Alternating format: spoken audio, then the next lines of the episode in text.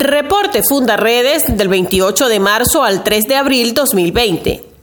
Fundaredes continúa haciendo seguimiento nacional a la pandemia del COVID-19 a través de su Observatorio Especial de Derechos Humanos para documentar las violaciones a los derechos fundamentales asociados a ella. En este sentido, elabora diariamente un reporte gráfico detallado del avance del COVID-19 en el país, el cual responsablemente está basado en cifras oficiales, además de alimentar una extensa base de datos.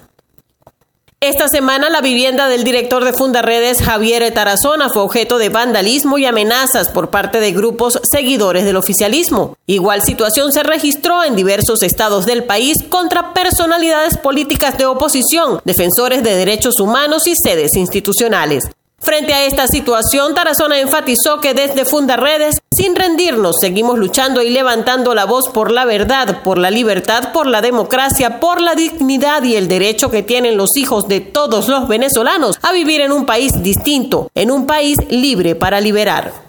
Fundaredes rechazó el abuso de autoridad contenido en las medidas adoptadas por dirigentes y alcaldes oficialistas en diversas zonas del país y especialmente en los municipios de frontera, por considerar que las mismas resultan violatorias de derechos fundamentales como el derecho a la vida, a la salud y al libre tránsito.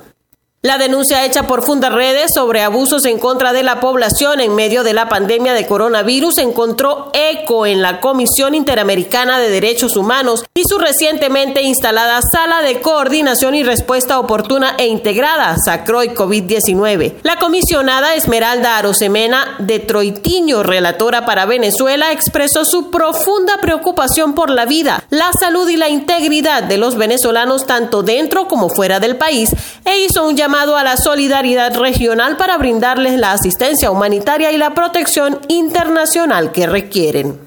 En Táchira, la falta de combustible afecta a productores de hortalizas y distribuidores de alimentos perecederos. Se estima que unas 5.000 toneladas de cosecha por semana permanecen sin poder ser llevadas hasta los centros de consumo desde el inicio de la cuarentena que alcanza ya su tercera semana.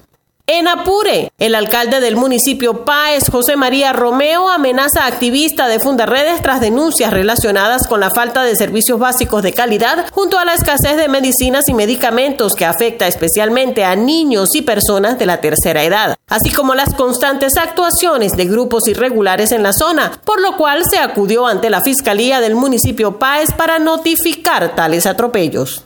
En Falcón, habitantes de la comunidad de Guanadito en el municipio Los Taques trancaron la vía que conduce a la ciudad de Punto Fijo para llamar la atención de las autoridades ante la falta de agua que suma ya cuatro meses. Esperaban que el servicio les fuese restablecido ante la emergencia por la pandemia del COVID-19. También los pescadores de esta entidad protestaron en demanda de combustible para realizar sus faenas de trabajo y llevar productos del mar a su mesa y a la de cientos de venezolanos.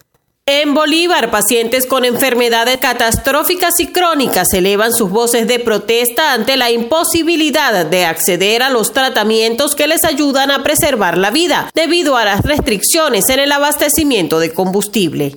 En Zulia, las constantes y prolongadas fallas en el suministro eléctrico amenazan las reservas de alimentos de miles de habitantes que sufren además severas fallas en el suministro de agua potable. Comparte Ayudemos a vencer la censura en Venezuela.